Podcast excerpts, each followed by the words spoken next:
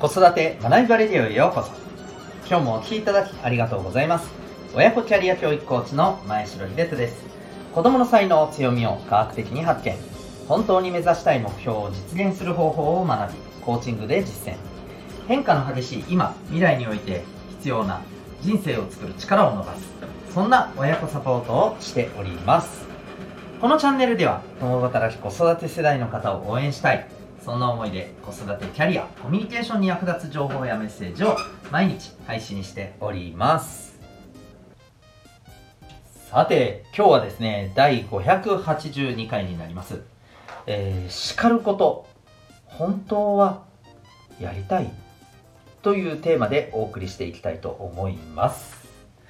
またこの放送ではママの笑顔が子供の笑顔につながる小5ベビーシッター施設長の省吾さんを応援しております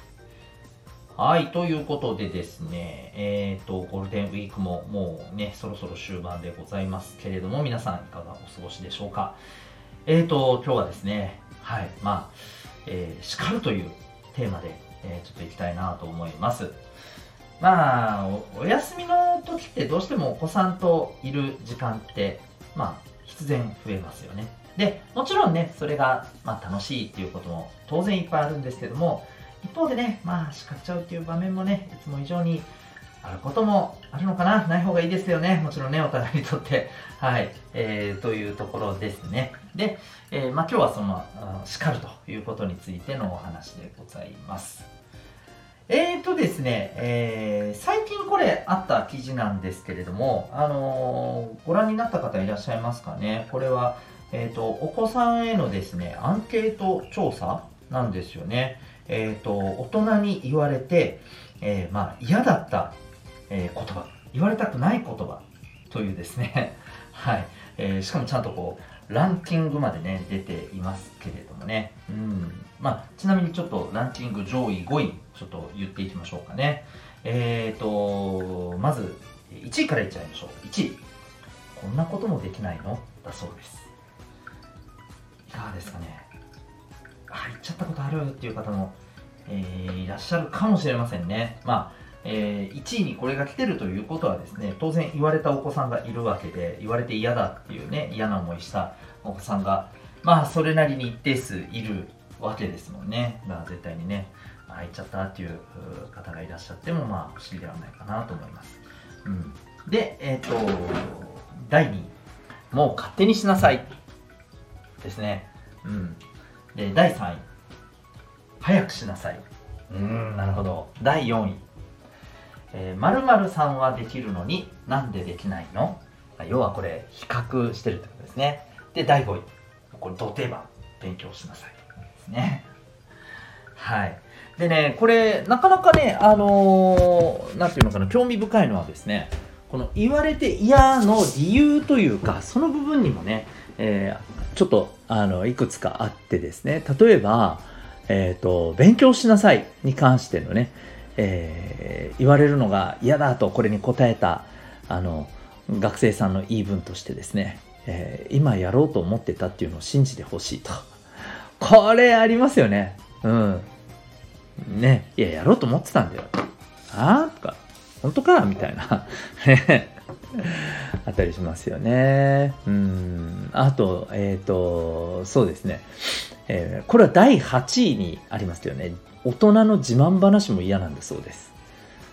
はい。あの、いわゆるね、えっ、ー、と、自分の時はこうだったぞ、みたいな。まあ、これはもちろん自分の時はこうやってできた、みたいなね。えー、そういうお話ですね。はい。うん。まあ、これもね、えー、まあ、わかるって感じですよね。うん。まあ、えっ、ー、と、でですね、えー、この、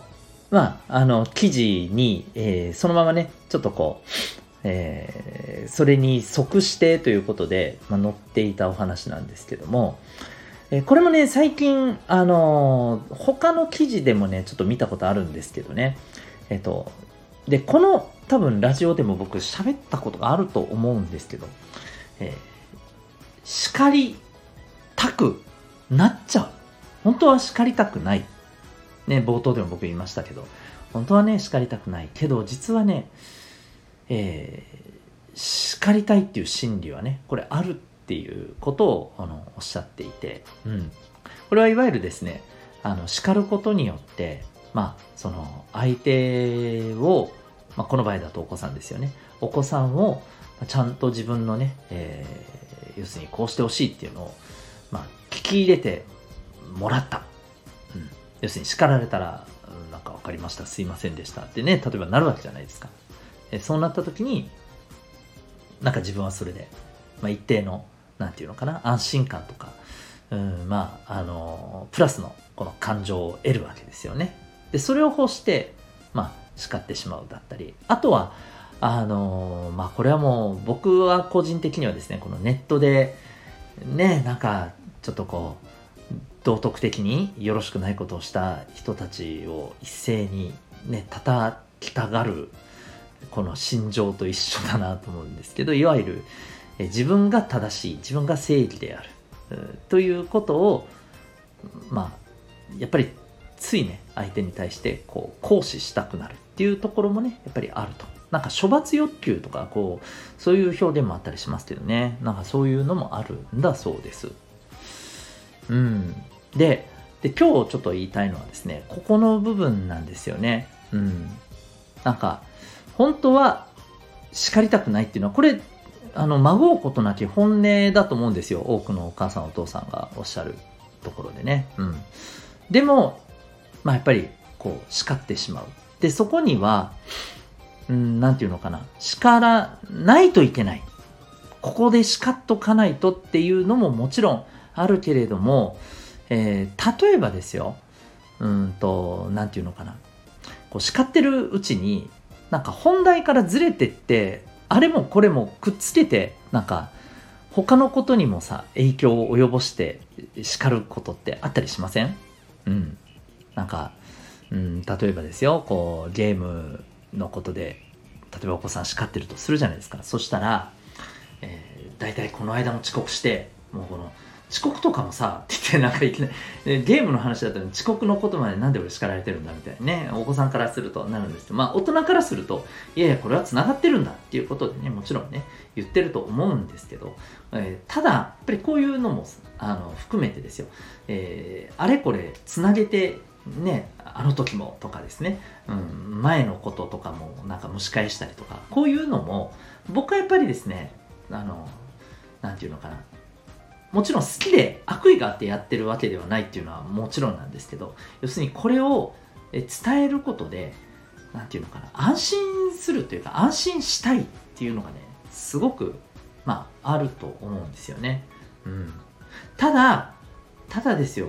えっ、ー、と叱ることの最大の目的ってこれ何かっていうとねあのもうもちろんですけどお子さんにきちんとこの意図を理解してもらいたいわけですよね。でもちろん行動もあの今後改めてほしいと。うん、ということはですよ、うん、お子さんにきちんと受け取ってもらえてない、うん、これ例えばその表面上は受け取ってるふりをされてもまた同じことを繰り返すようだとこれ、まあ、少なくとも受け止められてないっていう部分もあると思うんですよね。うんえー、こういったことになってしまうとまあ意味がないわけですよね。目的にかなわないわけじゃないですか。で、例えばこんな風にですね、あの、お子さんを叱るときに、やっぱりこう、お子さんからすると、まあお子さんからするともちろんね、叱られるということ自体が嫌なのは、それはもちろんなんですけど、えー、そこに加えてですね、なんていうかこう、うん、そういう嫌な要素をどんどんこう重ねてしまうとですね、当然のことながら受け取ってもらえなくなるわけですよね。うん、でここでです、えーとまあ、今日はこの冒頭で申し上げたこういう言葉を使わないっていうのはもちろんねあの大前提の上でですよ、えー、その上でやっぱりそれでもお子さんってネガティブなわけじゃないですか。叱られるっていうことに対して。でそこできちんとやっぱりこう伝わる受け取ってもらえるためにはそのお子さんにはどんな風に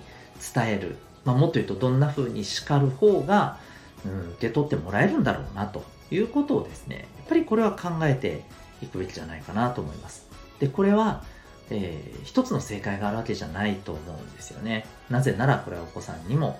それぞれやっぱり個性があるからだと思いますこの辺も含めてですね、えお子さんに伝わるまあ、叱り方っていうのを考えていくべきではないかなと思いました。ということで、えー、今日はですね、えー、お子さんへの叱り方についてですね、本当は、